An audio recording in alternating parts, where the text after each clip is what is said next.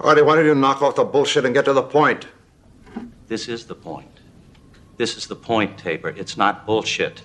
I'm not just talking about my wife, I'm talking about my life. I can't seem to get that through to you. I'm not just talking about one person, I'm talking about everybody. I'm talking about form, I'm talking about content, I'm talking about interrelationships, I'm talking about God, the devil, hell, heaven. Do you understand? Finally!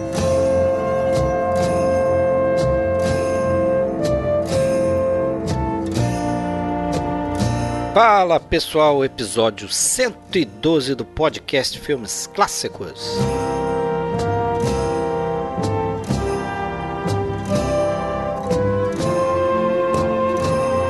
Dessa vez a gente volta ao formato de um filme apenas e a gente traz hoje aí um grande filme da década de 70, Um Estranho no Ninho, One Flew Over the Cuckoo's Nest, filme produzido em 1975 e que foi aí responsável por tornar a figura de Jack Nicholson uma figura mais popular aí no cinema.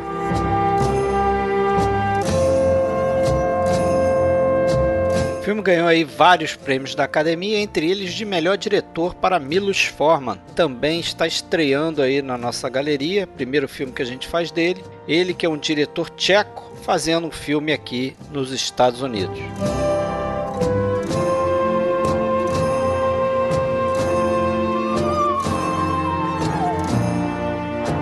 Já já vamos começar, mas antes vamos deixar aqui um recadinho. Entre na nossa página oficial filmesclassicos.com.br, procure a gente em qualquer aplicativo de celular que toca podcast. Basta procurar pelo nome Podcast Filmes Clássicos. Nós estamos também no Spotify, estamos no YouTube e você pode ainda entrar no iTunes e deixar a sua estrelinha e a sua resenha sobre o que você acha do nosso podcast. Isso ajuda muito a gente a crescer. Se você quiser entrar em contato com a gente, você pode procurar a gente no Twitter, a gente tem uma página no Facebook e também temos um grupo no Facebook. Só procurar podcast Filmes Clássicos. Porém, no grupo, se você quiser ingressar, você precisa mandar um inbox para Fred Sanjuro ou então Alexandre Cataldo.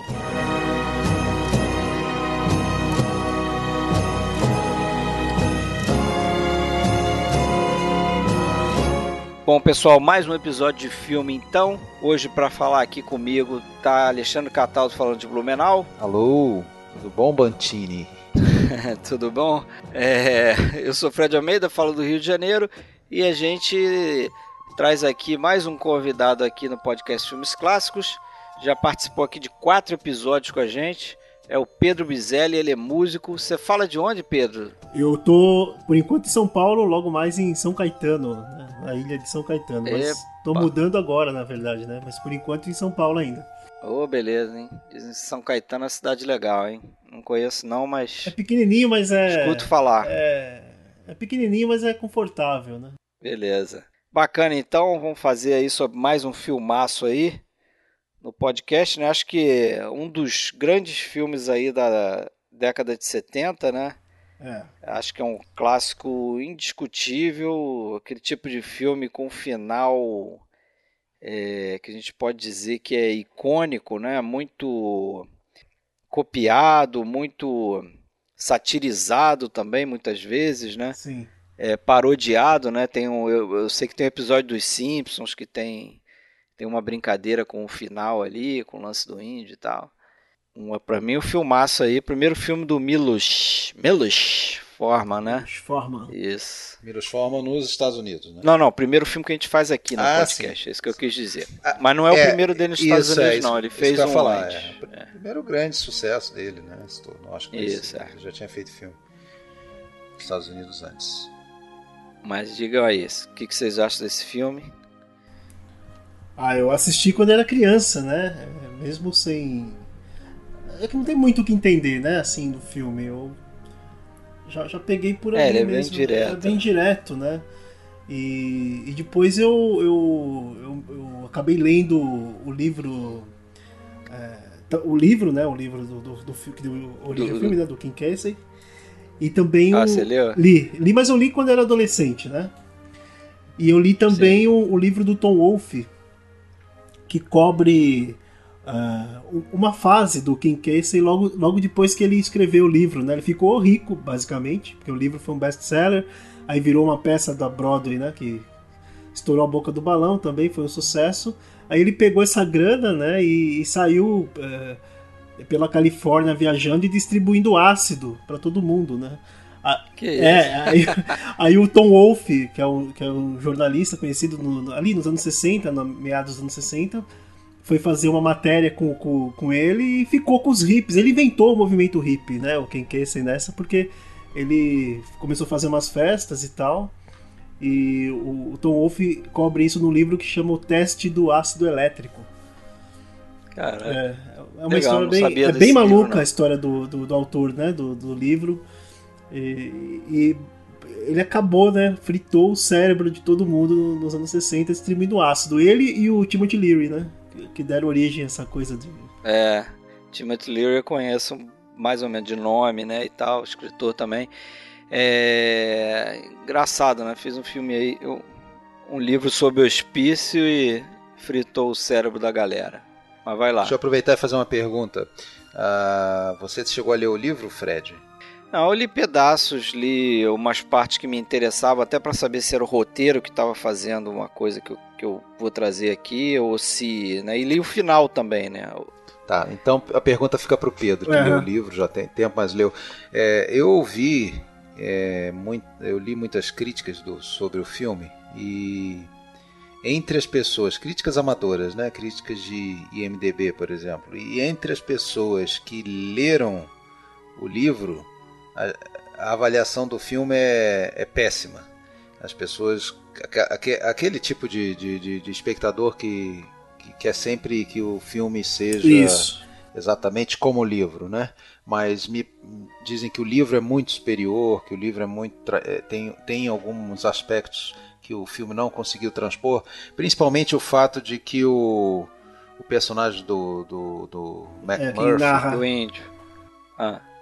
Não, não. O perso que o McMurphy, a presença dele no, no, no livro, ele, ele, ele, ele dá uma nova uh, noção de existência para aqueles internos que estão ali.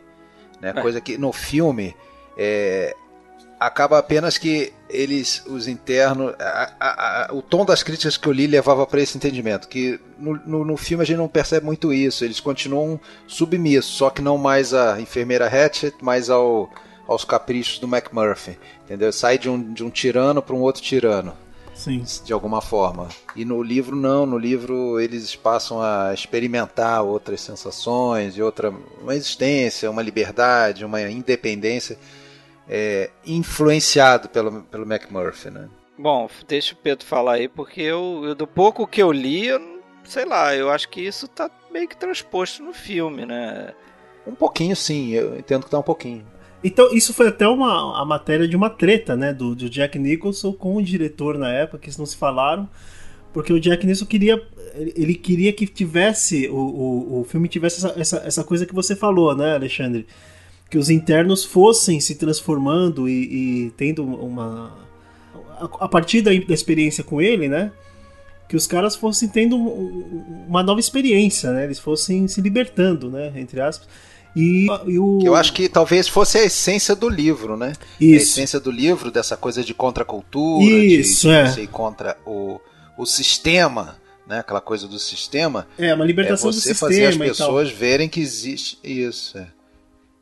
É, mas ó, eu li, por exemplo, eu li a parte final do, do livro e eu lembro que alguns é, internos é, eles chegam a sair do, do, do hospício, né? abandonar assim, porque eles são voluntários, eles decidem sair é, porque querem, né? Depois que acontece lá a morte do. A gente já tá no final do, do filme, né? Mas tudo bem.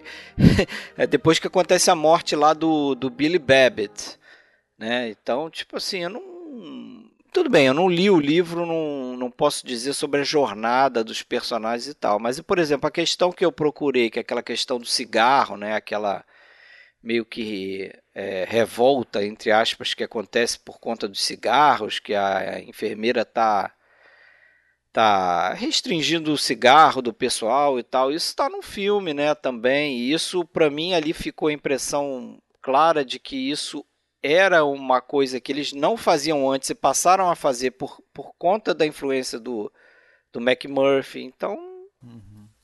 não, não tudo bem, era só um detalhezinho da origem mesmo da história no livro, né, que é importante falar e o quanto que o, o filme se distanciou um pouquinho disso, inclusive fazendo aquele pessoal que sempre espera uma adaptação fidelíssima ao livro, né, torcer o nariz e achar que o filme é, é fraco, que não faz nenhum sentido como assisti o filme antes, né, de, de, ler o livro, né, e eu vi isso tudo quando eu era pequeno, assim, né, depois eu li o livro já adolescente, mas acho que as, as experiências são, são diferentes, né? eu não, eu não, vejo esse filme é, com outro resultado, assim, né, porque eu já tinha experiência do filme, não, não, não, vejo o que melhoraria se fizesse mais parecido com o livro, né? É um pouco como o Iluminado do Kubrick. Ele mudou pra caramba o livro e eu acho melhor o filme do que o, o, o livro, assim, no, no, sentido de fazer uma, uma tradução literal, né? Como se você colocasse realmente todos os aspectos do livro. Não sei se seria um filme melhor. É, porque tem muita, tem muita informação é. ali que é visual, que é cinematográfica, né? Mesmo. Por exemplo, essa coisa do cigarro, não tem uma narrativa sobre isso. Isso é mostrado, né? Já fica meio que, como você disse, que fica implícito que isso passou a ser uma, sim, uma sim. coisa. E uma outra cena, ela já, ela já tolhe né, essa, essa, essa possibilidade dos internos, né? Então já tinha virado meio que um hábito e tal. E isso no livro é feito de forma narrativa, claro, e acho que claro, perderia. Claro. Perderia se você tolhesse a linguagem cinematográfica para colocar elementos do livro. Aí é esquisito. Desconfio que seja algo a mesma é, similar ao que sofre o poderoso chefão, né? É. Sempre muito criticado. É, no caso o livro, né? Que mas é, o pouco que eu li do livro eu achei bem interessante também, de uma outra maneira, com uma outra abordagem. Às vezes ele envereda por determinados personagens de uma maneira Isso. que o filme até não, não, não é, começa fazer. assim, né? Vão começar a grande diferença entre livro e filme para mim é que é, é, o, o, o, livro é contado através da figura do índio, né, do Chief Broden. Então é, é, o ponto de vista dele, né, em relação a, a, ao que acontece. É, agora acho que o filme tem umas soluções é, diferentes e interessantes, é, que é a, a, transcrição do livro para o filme, né, outra mídia, outro formato é, é diferente, né? Você lida com outras coisas. E passando pelo fato do que o livro já tinha sido transformado numa peça da Broadway. Isso, então, vamos, vamos contar essa história aí, porque é, essa história começa a virar filme, entre aspas, justamente através de uma peça da Broadway que é encenada pelo Kirk Douglas. É, o Kirk Douglas leu o livro, comprou os direitos do livro. Livro de e resolveu... 62, né? Isso. Isso. 62 e, aí... e ele faz uma peça 63 Isso, na Broadway. 63, Só que essa peça 64. ela tem ali reações meio diversas, né? Tem gente que gosta, tem gente que critica porque tá fazendo comédia com, com pessoas com problemas mentais, né? Tem aquela coisa. E o Kirk Douglas depois tentou emplacar um filme onde ele estrelaria, ele faria o McMurphy, né? Que era o que ele fazia na Broadway. É, só que nenhum estúdio topou, né? E ele meio que deixou esse projeto para lá, acabou passando os direitos para o filho dele, Michael Douglas, que na época ali, né, antes de, de, produzir esse filme, o Michael Douglas fazia um filminho aqui, fazia outro lá, mas ele era conhecido por uma série de TV que ele fazia com Carl Malden, que agora eu vou esquecer o nome. Se vocês souberem, vocês me ajudam aí. Mas parece que a partir de 71 o, o Michael Douglas se juntou a um produtor chamado Saul Zentz e eles começaram a tocar esse projeto, né?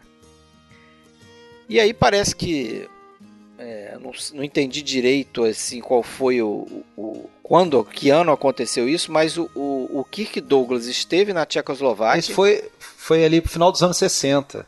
Ele ainda ele chegou a convidar o, Milos Forman, né? Isso, ele foi lá como adido cultural, aí ele conheceu o Milos Forman.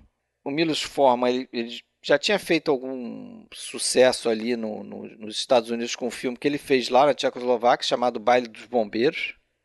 E parece que o Kirk Douglas prometeu ao Milos Forman de enviar o livro para ele ler, né? Disse, pô, você quer dirigir um filme que eu quero produzir, não sei o quê? Vou te enviar o livro para você ler. Aí o Milos Forman, não, claro, com certeza, né? Como não, né? O Kirk Douglas te chamando para fazer um filme. Aí o, o, o Milos Forman ficou nessa de esperar o livro e o livro nunca chegou, né? nunca chegou. É, depois parece que o Milos Forman revelou que a alfândega lá, a censura, acabou confiscando o livro. E parece que 10 anos depois, mais ou menos, o Michael Douglas entrou em contato com o, com o Milos Forman para trazer ele de volta de, de novo, né? Tentar trazer ele para o projeto. E aí a coisa aconteceu. Só que aí parece que o Kirk Douglas encontrou depois com o Milos Forman e falou: Porra, cara, sacanagem, né? Te mandei o livro 10 anos atrás, tu nem para me dar uma resposta se gostou, se não gostou. Aí falou: Porra, e eu falo a mesma coisa de você, tô esperando o livro até hoje. Você. O a, a aproximação o, o, do, do, Michael Douglas, do, aliás, do Kirk Douglas no final dos anos 60 foi por ele ter conhecido aquele filme O Baile dos Bombeiros, né? Isso, eu falei. Que é de 60, 67 e até por acaso peguei esse filme para ver hoje, né? É um filme que eu, curtinho, até uma hora e doze e você consegue entender a vinculação mental ali que o, que o Kirk deve ter feito, porque é um filme que não sei se vocês chegaram a ver, aliás, o Fred eu sei que não, Pedro não tem certeza. Ah, não vi. É, mas é um filme que ele é repleto de gente estranha, esquisita no ambiente confinado. É, diz o Michael Douglas que um dos motivos de escolher o Milos Forman é porque justamente isso, ele fez um filme que tratava ali de pessoas estranhas e tal, mas nunca é, é fazendo chacota das pessoas, né? Sim, sim. E, e outra que o, o, o Milos Forman também ele se é, gostou, né? Se sentiu atraído pelo, pelo, pelo projeto, porque segundo ele aquele tipo de história era na verdade a, a, a vida dele, a experiência de vida dele na Tchecoslováquia é, oprimida né, pelo, pelo regime comunista, já que o filme isso está inclusive também no Baile dos Bombeiros, né, uma, como se fosse uma parábola da, da opressão, né, da vida controlada em todos os, os aspectos. Né, isso a gente vai ter também no, no, no Estranho no Ninho. Né, e não por acaso, só um detalhe: esse O Baile dos Bombeiros é um filme que foi banido por décadas na, na, na Tchecoslováquia. Né, por justamente ele afrontar o, regime, fazer, fazer chacota do regime. Né. Então ele se encantou por porque via no Estranho no Ninho uma nova oportunidade de fazer um, um tipo de filme que meio que fazia essa parábola né, de, de, de, de resistência ao sistema, de né, choque contra o, é, é, o a, a, opressão Sim. do regime. Né? E parece que o que bateu o martelo aí para os Ents e o Michael Douglas escolherem mesmo o Milos Forman foi porque, segundo eles, ele foi o único diretor que falou abertamente o que, que ele pretendia fazer com, com o livro, né? Como ele pretendia abordar o filme, o, tipo, incluir os produtores no, no, no processo criativo, né? Enquanto que outros diretores que eles que eles falaram, chamaram para fazer o filme, os caras sempre, né, eram meio nebulosos, assim, dizer como é que eles iam interpretar a história e tal, entendeu? O Milos Forma não. E parece que o Milos Forma, ele foi de cara, ele, ele, ele chegou nesse entendimento que o filme deveria ser real, né? Deveria é, é, ser sério, né? É, mostrar a coisa como ela é. E até por isso eles, eles decidiram fazer num hospício mesmo, né? No hospital não fazer em, em estúdio, apesar de boa parte do filme ser de interiores, né? Ser feito ali em algo que poderia totalmente ser simulado dentro do estúdio, mas eles partiram para escolher um, um hospital para fazer isso e que deu um trabalho danado, né? Porque ninguém queria aceitar porque o pessoal conhecia o livro e achava que denegria a imagem do, da instituição, né? Isso, isso foi um problema, né? Vários hospitais é, negaram né, o acesso, até que eles conseguiram lá no, no Oregon State Hospital, né, na cidade de Salem, que aí eles conseguiram a, a, o uso. Parece que naquela época tinham construído outros hospitais no estado ou, ou nos estados próximos, então a, a população daquele hospital especificamente ela tinha sido reduzida bastante nos últimos, nos últimos anos, então tinha, tinha espaço Tinha disponível para acomodar aquela equipe lá. Agora, uma coisa interessante é a, a, a escolha, a decisão na escolha dos atores, né? Todos, exceto Jack Nicholson, rostos desconhecidos na época, né? Alguns depois ficariam mais famosos, mas isso tudo contribui para aquela identificação que a gente tem com o personagem do, do Nicholson, né?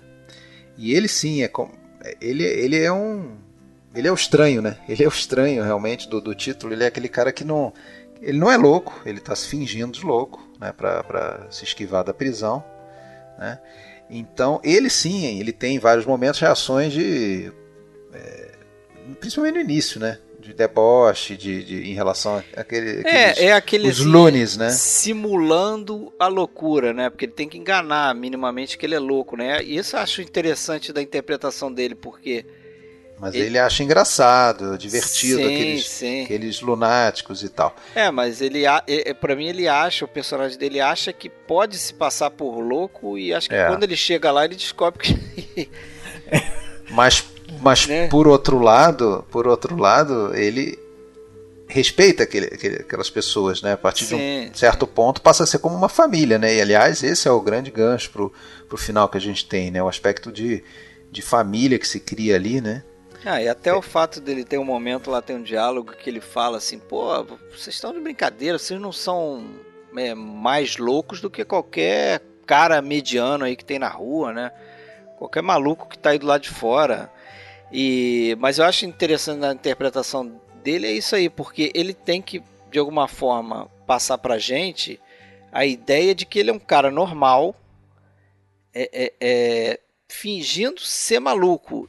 E do mesmo É. jeito, os outros, os outros atores, e- ele- eles têm que ter uma loucura mais próxima do, da loucura real, né? Pra distinguir isso, entendeu? Pra você identificar, não, esse cara é maluco mesmo. Esse, esse parece um maluco, o outro parece que está fingindo ser um maluco, né? É um negócio bem sutil. Ele força a barra, né? Um pouco mais. Assim, Isso. Ele dá aquela forçada de barra. né? E os outros Agora, eu não sei- caras. Ah, Eu não sei vocês, mas a primeira vez que eu vi esse filme, é, é- a gente tem dificuldade para identificar. Claro que se você é cinéfilo já viu outros filmes, você conhece o Danny DeVito, você conhece o Christopher Lloyd, você conhece o, o Vincent. Schia- Schiavelli, mas em muitos casos lá você fica na dúvida se aquilo ali é um ator ou se é um interno mesmo que foi usado lá na, na- depois ao, ao- ao escutar os documentários e tal, a gente vê que, que, que aquele grupo principal ali, aquela ala, eram todos atores. Mas, mas as interpretações são muito boas, né? Aquele, aquela escola que eles fizeram lá durante uma semana, treinamento intensivo, convivendo com os internos, ajudou bastante, né? Inclusive Ah. com a ajuda do próprio diretor do, do hospital, que está no filme também, né? Tá, é, o Dr. Brooks, né, Dean Brooks. É, não, o, o- não só o trabalho dos atores, mas como casting, né? A gente pouco fala de casting, né? Quer dizer, aquele processo de você escolher o, o ator certo para o papel, né? Dizer, Como é que você identifica ali que aquele ator eh, pode interpretar bem aquele papel, né? Porque muitas vezes você não, você tem um miscast lá, né? Você Bom, em relação, errado. em, Agora, rela- em relação aos internos, o, como você falou, o Dean Brooks ali, o, que era o, dire, o médico diretor do hospital psiquiátrico, que, faz o diretor do hospital do, do filme, Dr. Spivey, Spivey, é, ele ajudou justamente nessa nessa escolha de qual ele, ele casou cada ator com um paciente real, né? E falou, ó, você vai tem condição de fazer aquilo, aquele cara ali. Então facilitou para eles estudarem um paciente específico, né, para pegar os trejeitos, para pegar a loucura de cada um, né, Mas as se manias você, de se cada você um. for ver os atores que eles escolheram, esse Vincent Schiavelli lá, que é o, Ah, sim. né, o cara que faz o Friedrichson, é um cara até que fez o depois ele fez o aquele fantasma do metrô, do, do Ghost também. Isso. Pô, ele tem uma cara, né? parece um, um- um cara com alguma Sim, debilidade sim. e tal. Ah, o Tem um Christopher outro- Lloyd também, pô. O Christopher Lloyd também é um cara que você espera que até um vai ser um cara violento, né? É. Em algum momento ele vai explodir ali. O, o, o Danny DeVito também, com aquelas risadinhas dele, É. né? Ele tá sempre sorrindo de forma estranha e tal. É, ele me impressiona ali, a E atuação do tem DeVito. um, um cara Boa. ali que eu não sei se vocês vão reconhecer, que é um ator de nome Michael Berryman. E- Ele, ele faz o Mr. Ellis. Uhum, sim, que é o- sim. Sabe quem é? Um cara que É quase o- não fala nada, que É o cara que sofreu. No, o personagem dele é um cara é um que sofreu, sofreu lobotomia, né? O- né? seria o Mas a gente não futuro do, do McMurphy, né? Se Isso. continuasse ali no E hospital. ele né? geralmente ele tá encostado assim, né? Ele, ele acha que tá crucificado, tem uma coisa assim. Esse cara, ele fez um filme que é até um pouquinho cultuado, não sei se já ouviram Ah, falar, ah. chamado Quadrilha de Sádicos, The Hills Have Eyes, que é um filme do Wes Craven, um filme de meio trash, né? Bem trash, na verdade. Mas fez um certo. E ele é um, um, dos, um dos motoqueiros lá, sei lá o que, que ele é lá, mas é um cara bastante violento e tal. Então é um rosto marcante, né? Tu não esquece a cara daquele cara. E ainda maquiado ali. Eu, eu até não pesquisei, mas ele parece o. aquele figura do Goonies. Isso, é, isso, ele isso. parece o, o, o Slot, né? Slot. Slot, é. Ele mas não é ele Slot, não. mas não é ele não, né? Não, não, Não, parece. não é. Eu pensei nisso também. Porque o Slot é um cara bem maquiado ali, né? Ele tem o rosto Ele tá- não mais tem ou menos maquiagem, né? ali, cara. Ele quase não tem maquiagem, não. Ele tem um pouquinho, mas ele quase não tem. Agora, ainda na linha dos atores aí, é, é importante, acho que lembrar pra galera aí que o... Na época, é, hoje a gente tem essa noção que o Jack Nicholson é um cara que tem uma facilidade enorme para interpretar papel de, de, de cara desequilibrado, né? Com algum nível de, de loucura, assim, né? Então, acho que a partir desse filme é que ele começou a ficar Sim, foi uma. É. né, foi uma marcado guinada. por isso. Porque depois ele faz Iluminado, aí mais tarde eh, ele vai fazer o Lobo. Coringa, né? Pô, Coringa é um personagem translocado e tal. É. É, mas ele era, ele era até então pra, usado para papéis de, de, de bom moço, educado. é certinho. intelectual, mais na linha do intelectual, assim, né? Tem os filmes. E parece que. Acharam o lugar certo pra ele aí, né? Sim. É, mas foi uma aposta, né? Porque eles disseram até que. Que o, o Jack Nicholson naquela época ele já tinha feito o, o Sem Destino, né? O Easy Rider. Tinha feito um filme Five chamado Easy Pieces. Five Easy Pieces. Né? Ele tinha feito É. dois filmes com o Monte Hellman. É, Como é que é o título em português mesmo? Esqueci do, do Five Ah, Easy Pieces. É o... Ah, não sei. Tem que procurar aí no. MDB. É um- um- Vai, vai falando aí. Aí ele fez dois filmes com o Monte Hellman em 66, que é o The Shooting, que é o Disparo pra Matar, que é um filme bom pra caramba, ainda vou trazer ele aqui no Dicas Tripas. E Cada um vive como quer. cada um vive como quer. Mas parece que foi aquele filme do Hal Ashby que ele fez, o The Last Detail, que é a última missão, é que o Michael Douglas e o, e o Saul Zentz começaram a olhar pra ele de forma diferente, falando, não, esse cara aqui tem um... né, Ele consegue interpretar papéis assim mais eloquentes e tal. E aí é que, que decidiram chamar ele. Parece que eles queriam o Marlon Brando primeiro. Pois é. O Marlon Brando é sempre cotado, né? Pra tudo, né? Lawrence da Arábia, chama Marlon Brando. Não, na verdade até tinha outro antes do Brando que era o. Não, tinha o Gene Hackman. Gene Hackman. Isso. Mas aí o Gene Hackman tem uma história de daquelas de, de matar a agente, né? Porque parece que a agente de- dele não, não queria que ele fizesse o filme por uma razão ou outra, né? E aí meio que desconversou, falando, não, ih, esses caras não vão nem te pagar, não- esse filme não vai sair do papel, não vai dar certo, não sei o que, ele nem leu o roteiro. E aí depois ela teve numa apresentação do filme, acho que com o Michael Douglas do lado, sei lá o que. E aí ela virou pro Michael Douglas e falou assim: Porra, Gene Hackman vai me matar quando ele ver esse filme. É, porque vai saber que, porra, perdeu um papel excepcional, né? É E verdade. aliás o, e, aliás, o Gene Hackman era o preferido do escritor também, né? Ele ficou Do bem Ken puto. Casey, né? Ele, não, ele queria muito o Gene Hackman e ficou puto que não foi o Gene Hackman. Nem assistiu o filme, não, não, não quis saber mais. É, o, o- parece que o Ken Case ele chegou a fazer um, um roteiro ali, o primeiro draft do roteiro, né? mas o, o Milos Forman não gostou porque ele É, teve um outro cara que trabalhou no roteiro, que era o Lawrence eh, alguma coisa. Halban, La- Lawrence Halban. Lawrence Halban, isso. É, mas aí o, o- Isso, o não- primeiro foi o Ken Casey, parece. E eles não Ele gostaram porque o Ken Ficou Casey. muito insosso, muito inocente. É, ele tentou assim. fazer muito igual o É. livro, entendeu?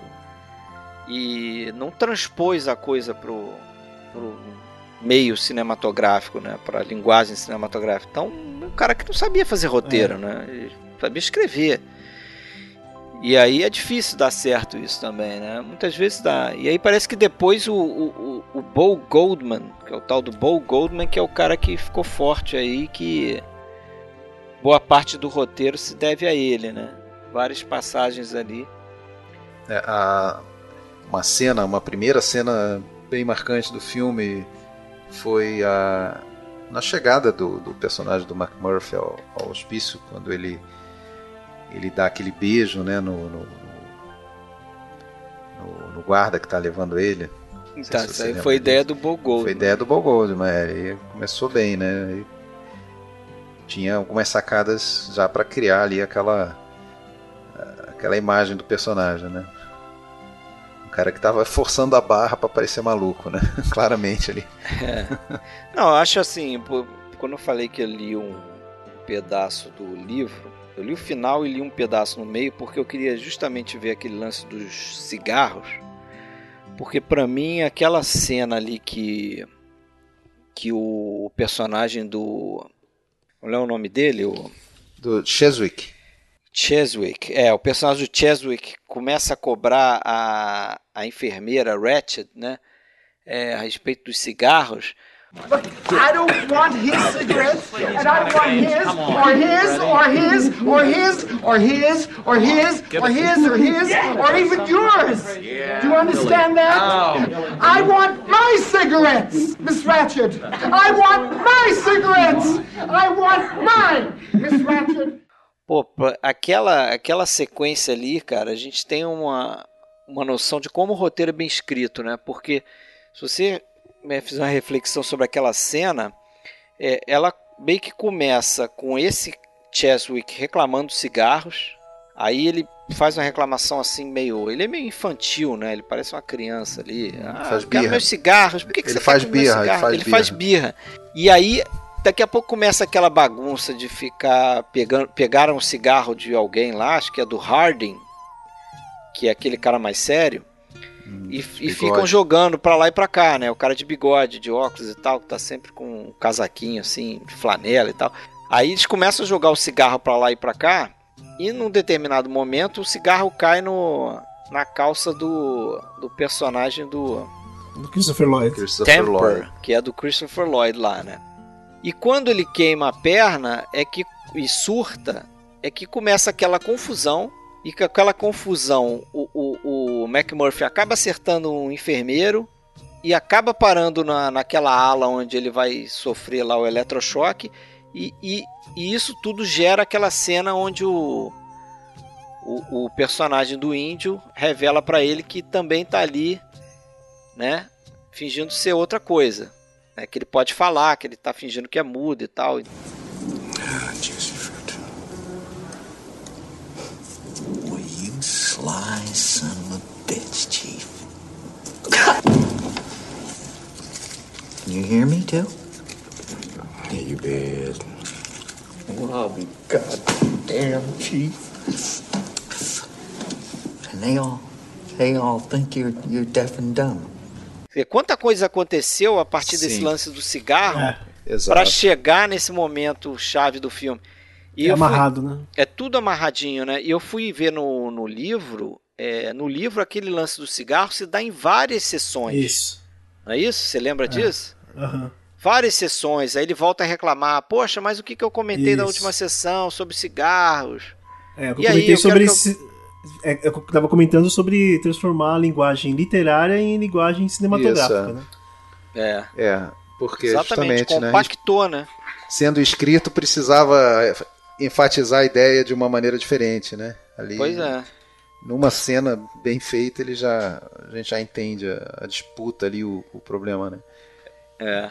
E tem outras coisas também, né? Como aquele negócio do bebedouro lá que aparece no início do filme. Não é um bebedouro, aquele, aquela fonte de água, né? Mas isso uma tá no, tá no livro, né? Hidroterapia. Hidroterapia. Isso. Você foi pesquisar ou você conhecia? Não, não, é, dá pra ver que tem ali um chuveirinho, um, vários, vários É. jatos que saem dela ali e tal. É, mas outra cena que eu acho bem interessante do filme também é aquela a primeira conversa do, do McMurphy com o diretor que vai na sala dele e ali parece que foi bem improvisado por parte do Nicholson, né? Inclusive o Tem uma hora cara que ele não- bate na mesa, com- matando É, o a ca- mosca, né? o cara não é ator, né? O, o diretor ele não é um ator, né? Então você percebe que é, você percebe isso assim, e o improviso fica legal, fica uma coisa bem bem natural assim. Eu achei bem interessante aquela cena. E mandou bem, né? Mas ele é bem, convic... bem convincente, né? Também O achei. diretor mandou bem. Principalmente quando ele fala, é, ele fala coisas como, bom, assim, eu, foram quatro brigas, o Rock Marciano tem 40 e, né, e é milionário. You've got at least five arrests for assault. Yeah. What can you tell me about that? Five fights, huh? Rocky Marciano's got 40 and he's a millionaire. That's true. That is true. A gente até percebe no diretor quase um constrangimento pelo McMurphy estar ali, né? Ele fala, "Não, eu sei que você não é daqui, eu sei que você não deveria estar aqui. né? Se comporta bem e vamos ver o que, que acontece. É, é muito boa essas cenas. Com... Depois ele volta, né? Tem aquela cena lá que eles. Que aí tem outros psiquiatras, né? Todos eles médicos, psiquiatras. Todos eles médicos do, do hospital, né? Parece que foi uma exigência desse, desse Dr. Brooks, inclusive, que eles usassem alguns pacientes do, Sim, do sim. hospital como extras, né? É, exatamente naquela cena em que os três vão para o eletrochoque, o Cheswick, o McMurphy e o Indy Bronden, e ficam sentados naquele banquinho esperando, todas as outras pessoas ali da cena eram é, Pacientes. ou pacientes reais, ou enfermeiras reais, ou guardas reais da- do hospital. Naquela cena não tem atores, são todos, é, fora os três ali, né? São todos. Aí quando ele vai para o eletrochoque, que tem a enfermeira que, que coloca o negócio na boca dele, explica para Ah. que, que é e tal, aquilo ali era uma enfermeira, ver- verdadeiramente uma enfermeira. Aliás, falando nisso, não sei se vocês iam falar, o Cheswick, né? O ator que fez o Cheswick, que é o Sim. Sidney Lassick, ele deu uma pirada, né? É, Sim, é. sim. Teve até intervenção desse O doutor, doutor aí, ficou né? de olho. falando, não, a história é que ele- o doutor ficou de olho nele e falou: Ih, esse cara ali tá pirando mesmo. Ele vai dando. É, sim. Porque. O Danny DeVito também, ele chegou a consultar com o doutor, que ele estava se comportando de maneira estranha. Eu acho que. Fala um pouco, complicado, é uma é. imersão, Imersão né? demais, Porque os né? caras É. ficaram. É, os caras ficaram. Eles moraram algum tempo ali, né? É, a loucura tem essa coisa Então- meio, meio contagiosa, assim. Né? Fica muito perto de. E teve o caso triste do Redfield, né? Que você falou do, do, É. do que faz o Hardy, né? Que William Redfield. o, o né? próprio, o próprio diretor ali, Dr. Brooks, é, diagnosticou ele com leucemia, o ator, durante as filmagens, né? E deu. Eles estavam preocupados se tiravam o cara do, do, do filme e refilmavam todas as cenas em que ele aparecia. O- Aí o doutor falou, ó, tem 18 meses aproximadamente Caramba. de vida. E deu, e deu bem certinho. E deu bem certinho, ele É. morreu em 76. É, um ano, menos de um ano depois, né? E parece que o que o que convenceu lá o Michael Douglas foi que a esposa dele fez um apelo assim bem comovido e tal, falando, pô, é o, é o maior papel da carreira dele e tal. E realmente, se olhar a filmografia dele ali, eu fiz É isso no fraquinha. MDB, né, Ele- ele, ele praticamente só, só fez televisão, né? É, ele tem alguns filmes de ficção científica B lá dos anos 50, É. né? Isso é interessante também ali, né? É, como você falou aí, tem alguns atores que emplacaram uma carreira sólida, você pode dizer, né? O Danny DeVito, o Christopher Lloyd são reconhecidos em outros papéis. O próprio Brad Dourif, que faz o Billy Babbitt, ele tá no, naquele Mississippi em Chamas, que é um filme que eu gosto bastante também. É, ele depois ele fez a voz do Chuck, né? A voz do brinquedo assassino é dele. Mas o, o, o- curioso é que a Louise Fletcher, por exemplo, né? Que faz a enfermeira Ratchet, ela ganhou o Oscar. E, cara, a carreira dela foi assim. Nossa senhora, assim, foi uma despencada assim, monstro, é. né? O, o filme seguinte que ela fez, pra você ter uma ideia, é o Exorcista 2, que é pavoroso, filme horrível. Dá para dizer praticamente que é atriz de um filme só, né? Pois é, praticamente é. Depois ela fez alguma coisa, acho que ela fez um filme do não sei se é do Robert Altman, mas ela fez um papelzinho Não, é- pequeno, é, né? Ela fez o do Robert Altman antes, que foi o, o Thieves Like Us, também não lembro, que foi justamente por causa desse filme que ela foi escalada. Ah, porque tá. o, o Milos Forman, ele ele estava interessado na Shelley Duval pro papel da, da namorada do Nossa, do tá a Shelley Duval e o Jack Nicholson antes, antes do isso, Exatamente, exatamente. Ele estava interessado nela pro papel da, da namorada lá. Como, como é que é o nome? É Carol, não? É... Candy. Candy, Candy. E ele foi, ele assistiu esse filme para olhar ela. E só que a Louise Fletcher também está no filme. Então ele daí se interessou na Louise Fletcher pro papel da enfermeira. Né? Ah, interessante e acabou dando certo com ela e não com a e não com a Shelley Duval para outro papel. É, o, per personagem dela, cara, é, é, de uma frieza, né? Ela, para, para mim ela parece um robô, cara. Sim, sim. Né? A forma como ela ri, assim, ela tá sempre com aquela mesma expressão, uhum. a não ser quando ela tá meio que contrariada, né? Quando você vê que ela tá contrariada sem sem estar tá sendo observada pelos, pelos doentes, é, você vê que ela, tá, ela tá sentida. Né? Quando tem aquele, aquela outra grande cena também que o, o McMurphy de, meio que desiste né? de, de, de convencer o pessoal ali do hospital de liberar o jogo de beisebol. Aí ele começa a narrar o jogo, né, com a televisão desligada e começa a convencer é, os caras que o jogo tá, tá rolando, né? Kicks. He delivers. It's up the middle, it's a base hit. Richardson is rounding first. He's going for second. The ball's in the deep right center. Davison over in the gutter, cut the ball off. Here comes the throw. Richardson is rounding first. He goes into second. He slides he's in there. He's safe. It's a double. He's in there, Martin. Look at Richardson. He's on second base. Kovacs is in big fucking trouble. Big trouble, baby. All right. Here's Tresh is the next batter. Tresh looks in. Kovacs. Aquilo é muito bom, aquela cena ali, né? Verdade. Uma cara que perdeu, né? Ali, era, ali ela perdeu, né? Um pouco. É, exatamente. Ela faz ela uma tá cara de decepção. o negócio é... é... É sutil a interpretação. É, baixo, é bem sutil a interpretação dela, muito bom. Sim. É, a, a, história toda, como muitos filmes que a gente comenta, né, no fundo tem isso por trás, é um, um embate né, do poder, né, o, o, o batalha pelo poder, pelo controle da situação. Né, ela controla aquele, aquela é, ala, ela representa, representa, o sistema ali. Ela né, representa o sistema. E chega um elemento ameaçador ali que ela vai ter que enquadrar de qualquer maneira. Mas claro, né? Isso é. O pessoal fala muito nisso quando fala da, da do papel dela no filme, a, a tática da passivo-agressiva. Ela, é. sem parecer, ela está o tempo todo sendo é, manipuladora. Né?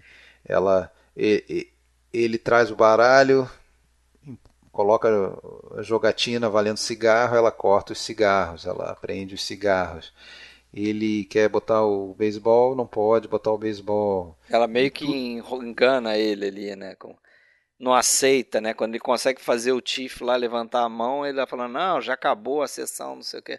Pois é, isso é que eu achei estranho, assim, porque o Milos Forman, ele fala que em um dado momento ele se deu conta que a personagem dela é, não necessariamente seria uma pessoa má, né? Seria uma pessoa assim que você teria que achar que ela está fazendo as coisas nas melhores das intenções. Só que ela é meio que um veículo do mal, entendeu? Ela faz aquilo que ela acha que é certo, mas na verdade ela está prejudicando. Só que eu não concordo muito com, isso, com essa visão, não, porque, pô, no final do filme, né, é claramente ela ali que, pô, é, faz o, o, o, menino lá, o Billy Babbitt, chegar naquele estado, né? Porque ela sabe o que ela tá fazendo ali, pô, ameaçando com a mãe dele e tal.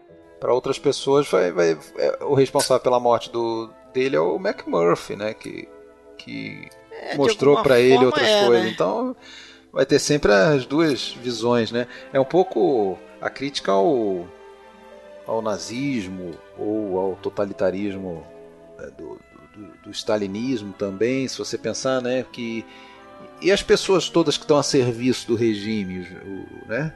É, que estavam cumprindo ordens, né? Militares que estão a serviço, estão cumprindo ordens, estão fazendo aquilo que elas julgam que tem que fazer, que é a obrigação delas fazer. Ela ali, como uma profissional, ela tem que fazer aquilo.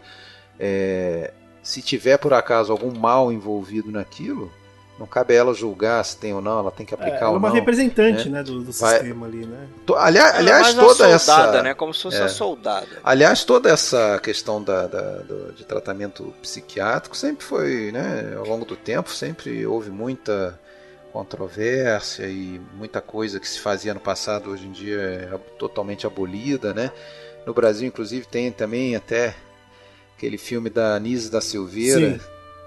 Filme brasileiro aí de alguns anos atrás com a Glória Pires no papel da enfermeira Anise da Silveira, que foi também uma, uma psiquiatra renomada que, que inclusive modernizou as formas de tratamento, né? Quando, quando ela chega para trabalhar, é, os, os presos sofrem eletrochoque, tratamento de choque, lobotomia e coisas desse tipo. E, e moderniza isso. Tô, tô até falando demais disso porque, por acaso, uma questão pessoal. Minha avó foi, era enfermeira e trabalhou com a Anísia da Silveira. Olha que legal. Anos 40. Isso.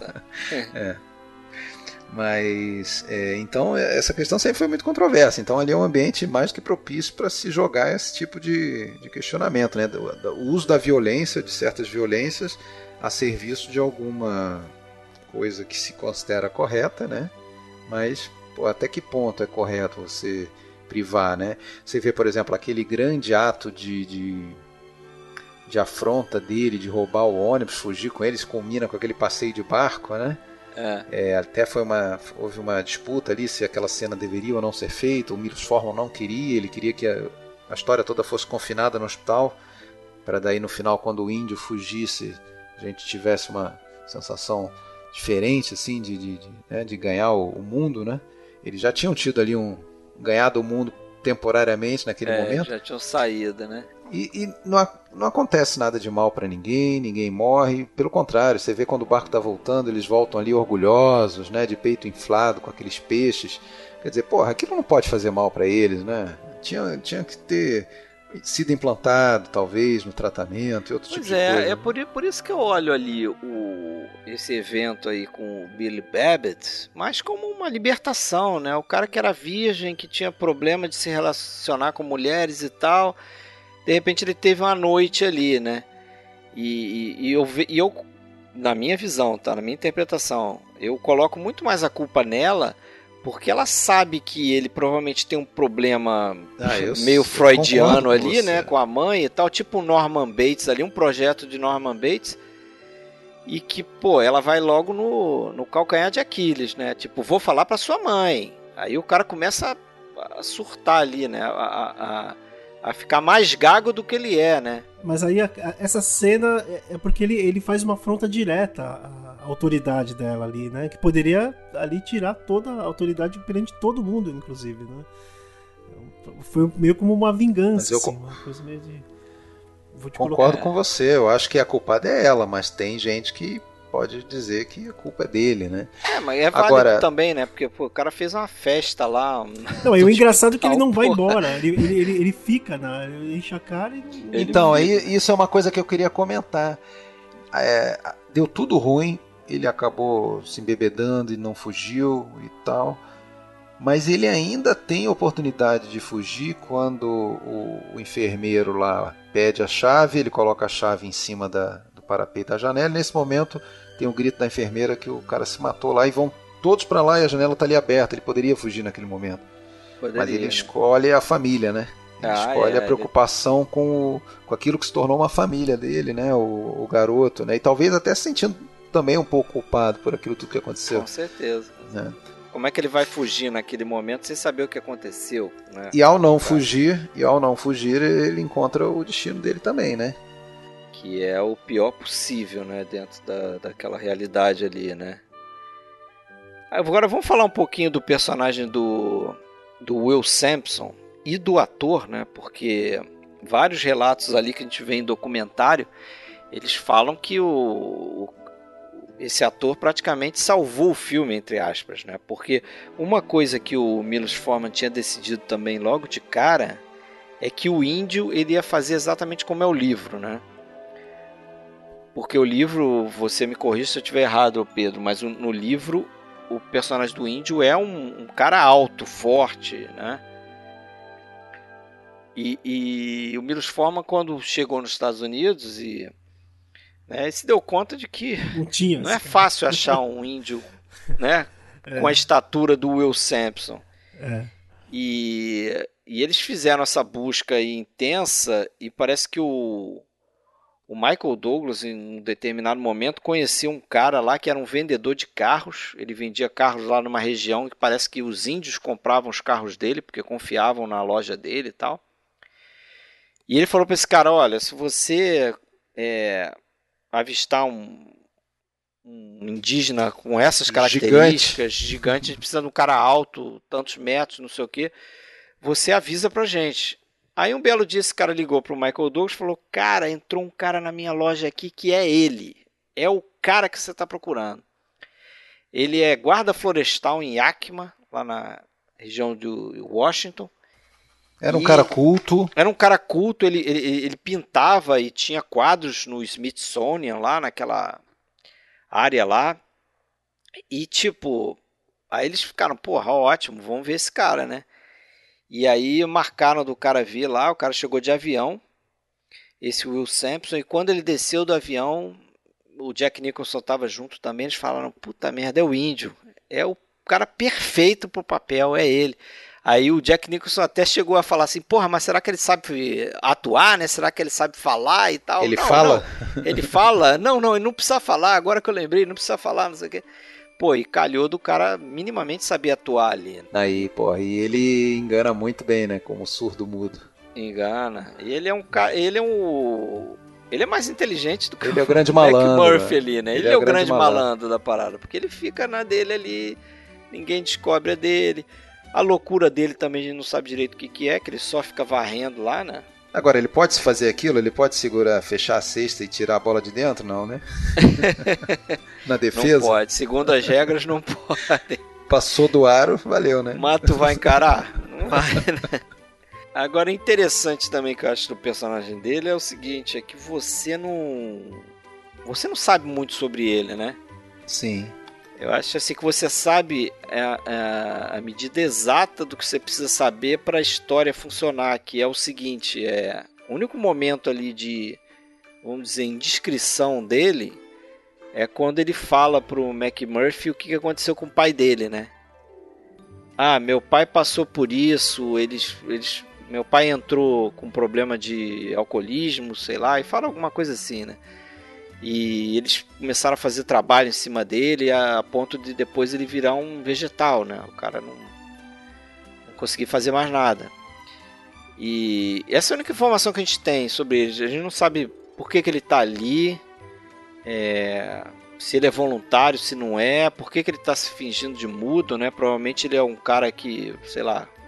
Eu não lembro deles, deles discutirem isso, né? Se eu tiver errado, vocês me falam. No filme não tem, não. No filme não tem, não. né? Não sei se no livro tem.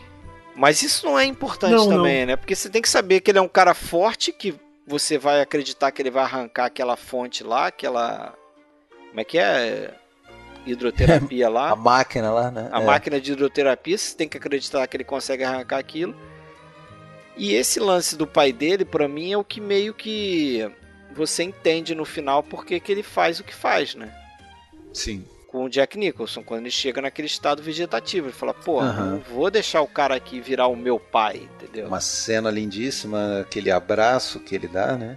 É, dá um abraço e, e quando tá matando o cara fala let's go, né? Que foi um diálogo que o Bo é, é. que escreveu aí, e, e um, o roteirista. E um detalhe que eu só vi na, na agora na, nessa revisão do filme, né? Que o, o problema do Jack Nicholson ali não foi choque elétrico ele foi lobotomizado. Lobotomia ali. Ele né? tem uma cicatriz. Isso, é. Não, é, a choque elétrico foi na primeira, aquele que ele primeira, volta é. e finge, ele finge que tá que tá, é, né, lesado definitivamente, Isso. mas não está. Ali já foi lobotomia E, mas a, as cicatrizes são bem discretas, né? Você tem que prestar Sim. atenção para ver até até naquela cena que ele, o índio abraça ele levanta ele do travesseiro, aí dá para ver melhor. É, eu vi algumas É, vezes é o filme verdade. e não, e não eu, tinha eu sacado. vi um é, eu vi um engraçadinho que fez um comentário no MDB. Depois no final só demorei até o final, li tudo besteira que o cara escreveu para entender que ele estava de gozação, eu acho. Espero que seja. Que ele fala, ah, nada a ver. É um daqueles, né? Que o livro é sensacional, não sei o que. Não, o filme Aham. nada a ver. O, o índio mata o McMurphy só porque o McMurphy não responde para ele. ele abraça o McMurphy, ele abraça, demonstra afeto e o McMurphy faz, não faz nada. Ele Tá fica com raiva, ele fica com raiva e mata. Pois é, deve ser um dos que não viu esse, essa cicatriz da lobotomia, porque o. O. O Milos Forman fala isso, né? Que ele se arrependeu um pouco porque ele não fez aquela cicatriz maior. Mais Porque ele visível. fala que, que quando vê esse filme na televisão, muita gente não percebe Exatamente.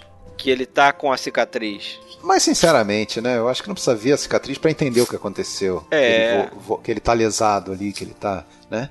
Ele já não é mais a mesma pessoa que ele Que agora um ele não está fingindo, né? Porque tem É. um momento que ele finge, né? E as cenas, várias cenas de terapia de grupo são bem interessantes também, né? Sim. Eles deixavam a câmera rolando ali, Não, e é- coisa acontecendo, os, os atores ele, não sabiam, Ele né? fez com duas câmeras, né? Ele fez com duas câmeras. Então ele filmava a reação dos, dos atores ali. É, os e muitas vezes eles, eles estavam ensaiando e filmando. Então eles registravam, às vezes, momentos ali que eles usavam sem os caras saberem. Certo. E esse só esse lance dele fazer com duas câmeras já era um baita de um trabalhão pro, pro fotógrafo, né? Que é o Haskell Wexler, que é um cara até famoso aí, né? Já tinha Pois é, mas até que ponto que ele trabalhou? O Exler disse que ele filmou, fez dois minutos de filme só. E depois assumiu o Bill Butler, né? É. É, Ele diz que- fato que os dois, que- os dois foram indicados ao Isso. Oscar, né? Não levaram, mas os dois foram indicados. E só que assim, de qualquer forma, o trabalho da, da equipe de fotografia é dificultado ali quando você está usando duas câmeras, porque o cara tem menos espaço que ele pode usar para botar refletor, né? Então ele tem que iluminar um espaço maior ainda. E você imagina fazer isso num, num lugar que não é um estúdio, né? Porque no estúdio ele pendura é refletor o no problema. grid, ele esconde refletor atrás de, de tapadeira, ele faz o que quiser, né? E ali ele tem que adaptar aquele espaço ali. Então deve ter sido um trabalho bem difícil assim, né? Fazer isso ali dentro, ali no espaço real. E teve outro cara nesse filme que a gente não comentou ainda, que tem só aquela cena da festa, né? O, o outro elo com o iluminado. é Ah, o Scatman Scatman. Crothers. Isso, isso É. é. um, era um da patota do Jack Nicholson, né? Que botou ele no filme. Isso. Acho que ele fez alguns filmes com o Jack Nicholson. É, aí, ele tinha uma. O, eles contam que o, o Jack Nicholson chegou, chegou lá com uma listinha de uns 15 atores, É. amigos dele, pedindo pra dar uma encaixada ali no filme. E o Milos Forman diz que colocou uns 7 ou 8 entre aqueles é, pacientes que ficam mais afastados, que não participam da- da- das terapias, mas que a gente vê à distância. Alguns deles, e o Sketzman era um deles. É, que faz o Turkle, né? Que é aquele vigia noturno lá. E o Milos Forman falou que assim, pô, eu resolvi agradar o Jack Nicholson, porque o Jack Nicholson feliz, eu ia ficar feliz. Os atores iam me ver feliz, feliz iam Sim. ficar felizes também, então todo mundo ia ficar feliz. Então vamos aceitar os atores do. E não comprometem, né? São.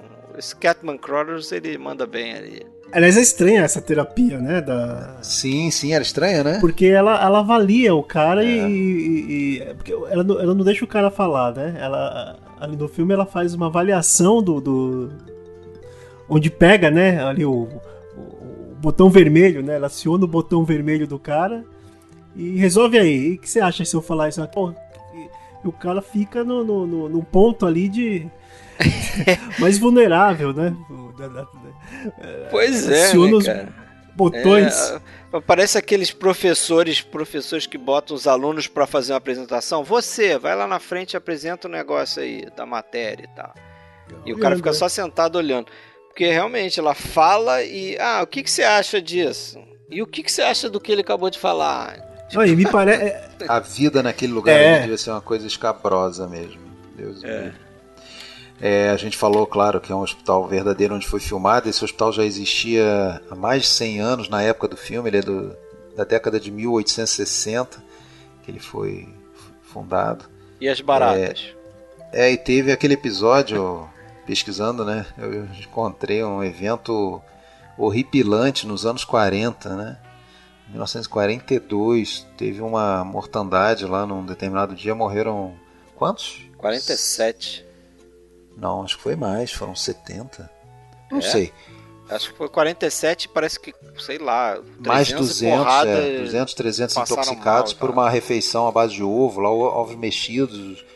É, a justificativa oficial lá é que erraram o ingrediente e botaram lá um, É, parece que eles pediram um, um paciente pra pegar um, alguma coisa de leite lá, sei lá se era um leite em pó, não sei, alguma coisa lá na dispensa. E o cara trouxe um veneno de barata, por engano. E nego usou aquilo. E aí Usou, deu no que deu, e né? morreram. Morreu, parece que caramba. teve gente que morreu assim em questão de minutos, né? Comeu Sim. aquele troço e morreu em minutos, assim. É, outros ficaram agonizando e morreram depois. É, na época teve suspeita se era algum tipo de sabotagem, alguma coisa relacionada até É, a né? Porque questão foi, da Segunda Guerra, né? Época da Segunda Guerra. Foi na época da Segunda Guerra, exatamente. Se era terrorismo, né? Na época não chamava de Qualquer terrorismo. coisa. mas- É, é, mas qualquer coisa era. Falavam mais em sabotagem, coisas É. assim. Agora, outra coisa que não dá pra falar desse filme sem citar são é, os Oscars, né? Sim, com certeza. Vamos começar, vamos, vamos começar por quatro que foram aos quatro Oscars que ele foi indicado e não ganhou. Primeiro, Vamos, fala aí. ele ganhou, foi indicado, a gente já falou do direção de fotografia, né? É, ele foi indicado a direção de fotografia. E não ganhou, o, o Não Haskell ganhou. Exler e o Bill Butler. A, a- o ator coadjuvante Brad Dourif, Isso. não foi? Foi indicado e não ganhou também. É a montagem e a trilha sonora do Jack Nitz, que você está ouvindo aí ao longo do episódio, certamente. Né, Fred? Certamente. Depois eu conto a historinha desse Jack Nietzsche aí, que é engraçado. Conta aí, pô. Não, é que o. Quem indicou o Jack Nietzsche foi o Art Garfunkel, daquela dupla lá que eu adoro, por Simon Garfunkel. sim. Não sei se vocês conhecem. É, Bom, o Pedro músico deve conhecer, né? Claro. Claro, né? Os caras bem famosos aí, década de 80 e tal. Então o Art Garfunkel, que também dava seus tirinhos de ator aí, ele indicou isso pro, pro Michael Douglas. Falou, pô, esse cara aí é bom, Jack Nietzsche e tal, vai, vai falar com ele e tal. Aí o- parece que o Michael Douglas foi na do, do Art Garfunkel e contratou o cara e tal. Ah, tá bom, fazia trilha sonora e tal. Aí um belo dia o, o Michael Douglas acho que foi visitar esse Jack Nietzsche num estúdio e ele tava lá, cara, com um cara é, tocando um serrote desse de madeira. O cara tá tocando o serrote. E ele, Jack Nietzsche, ele tava tocando copo de água. Sim, Sabe sim. como é que é? Já viram isso? que Sim, o cara toca sim, com a claro. borda assim, Aham. deixa úmido e fica fazendo aquele. Uh, uh, uh, uh, uh. E é isso que ele faz no filme. Só que o, o Michael Douglas, quando viu aquilo, falou: Caralho, que merda que a gente fez, contratou esse cara, vai ficar uma merda essa trilha sonora, o cara é maluco, não sei o quê. Aí depois o Michael Douglas, né, daquela, naquelas declarações assim, falou que ah, é a melhor trilha sonora que eu já vi para um filme, não sei o quê. É meio exagero, né? Mas se você prestar atenção, na- principalmente no final do filme, no início acho que também, é, você percebe o, aquele barulhinho, aquela, aquela a música, ele tá tocando Sim, com um sim. copo de água, né? Tá É uma música que passa a sensação de desequilíbrio o tempo todo, né? É, ela fica flutuando, né? É o glissando. É, Pedro Bizelli vai saber dizer melhor que a gente aí, né? É o glissando, é o glissando, né? Que é aquela nota que passa de uma pra outra, né? No, no mesmo fluxo de som. É, dá um efeito bacana, né? Mas, mas aí você continua aí, aí foi E os indicada a que ganharam? montagem também. E os que ganharam? Os cinco que ganharam, né? Só ganhou cinco, mas são os cinco que a academia lá considera os mais importantes, né? Até aquele momento só aconteceu naquela noite. Tinha feito isso, né? Feita isso. E depois só o Silêncio 1934. dos Inocentes que vai fazer. Acho que ninguém mais fez depois disso. Não sei. Não Ninguém, ninguém mais fez depois de Silêncio dos Inocentes? Eu tenho essa dúvida. É, Marcelo Renault é o, seria o é cara. o pra- cara, né? É. Eu não cheguei a pesquisar não, mas de qualquer forma a gente fica devendo isso aí. Que são o quê? Melhor filme, melhor diretor pro Milos Forman, melhor ator pro Jack Nicholson, melhor atriz, né? Principal, os dois, ator e atriz principal. Atriz principal para Louise Fletcher e melhor roteiro adaptado. Ganha os- só os cinco e os cinco mais importantes aí. Você vê como é difícil, né? Quantos anos tem de Oscar aí? Quase 90, Pois né? é. Sim, sim. 90. E quantos filmes ganharam? Três, de repente quatro. Não sei se algum, depois de Silêncio dos Inocentes, voltou a ganhar. É difícil ganhar essas cinco categorias aí. E, e uma só uma curiosidade é o Michael Douglas ganhou o Oscar, né? Porque ele é produtor do filme, né? Depois ele vai ganhar o Oscar lá é, no Wall Street, Poder e Cobiça, mas ele já tinha ganho Oscar aqui em 75. Ele tem dois Oscars, né? Um como produtor e um como ator. E que outros filmes o ele tem importante como produtor? Você lembra ou não? Cara, eu acho que não tem muita coisa não. Não sei se ele produziu é, série de TV. Acho que ele não. Acho que a partir daí ele começou a a enveredar mais para a carreira de ator mesmo, né? Aí que Certo. depois ele começou a ficar mais famoso, né? Fazendo esses filmes tudo por uma esmeralda. É, anos depois ele fez Wall Street. Né? ele começou, acho que levar mais sério a carreira de ator. Fez o Atração Fatal, né? Verdade. Instinto Selvagem, tem, tem vários filmes aí. Ele fez, no- na década de 80 ele era bem bem conhecido, né? Aqui, ó, falando nisso, eu tô dando uma pesquisadinha aqui, ó.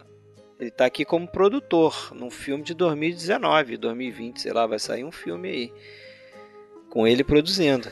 Fez vários É. filmes, ó. Aqui. Aham. A Outra Face, Duplo Impacto, uns filminhos meio, né? A Joia do Nilo, ele é produtor. Homem das Estrelas. Tudo por uma esmeralda. Sabe o que eu tava da China. tentando lembrar agora? Fugindo um pouco, me perdi um pouco aqui no raciocínio. Tava tentando lembrar agora quais foram os episódios que você já gravou com a gente mesmo, Pedro? Solares, Irmãos Marx. Sindicato de ladrão, Ladrões. Sindicato de Ladrão e um sobre música. Não foi E isso? era uma vez em não. Tóquio. Foi um... Era, uma, vez em Tóquio. Era uma vez em isso. Tóquio. Era uma vez em Tóquio. É. Isso aí. É, Isso tô aí. tentando tra- Tô tentando traçar uma.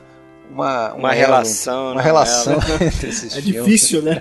Não, o Pedro Bizelli é o, é o mais eclético, Eclético, aqui dos é, é convidados. eclético. né? Ele faz comédia, faz filme de maluco, faz Japonês. filme japonês.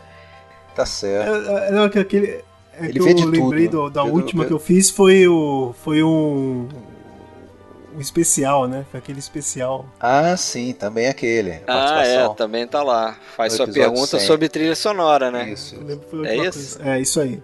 Fazia tempo, né? Não, nem tanto. Não, foi ano Estamos passado, no cento né? e o quê? Esse é o cento e... Esse é o nem lembro. 112, 112. Foi no 100, 112, é. É, no Isso. 100, no 100 que a gente fez a celebração. Mas isso aí, Vamos ver. podemos... Em breve a gente vai pensar em mais um para te chamar, Pedro. É Ah, isso maravilha. Você é sempre muito bem-vindo. beleza. Valeu aí pela tua participação. Eu que agradeço aí. Te agradece aí. No próximo episódio a gente vai começar aí uma saga aí de quantos? São três episódios, né, Alexandre? John Três, Ford, é.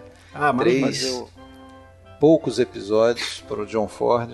Tem uma carreira gigantesca, né? Mais de É. quantos? 120 filmes, sei lá. Sei lá. aí, né?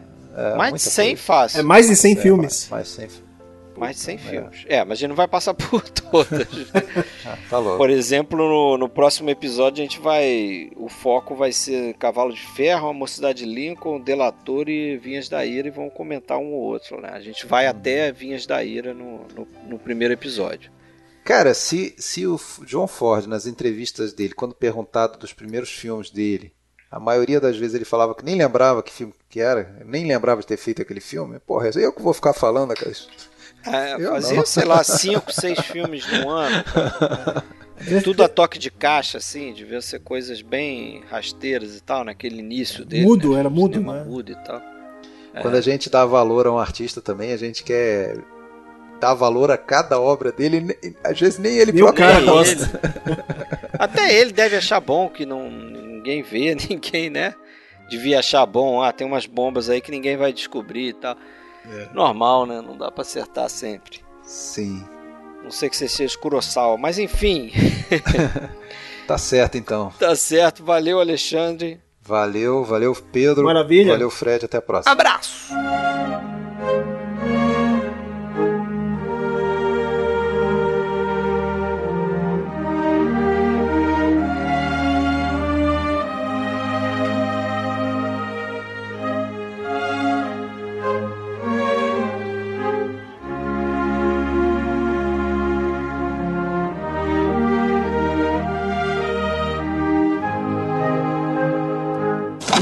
You fooled him, Chief. you fooled him, you fooled them all.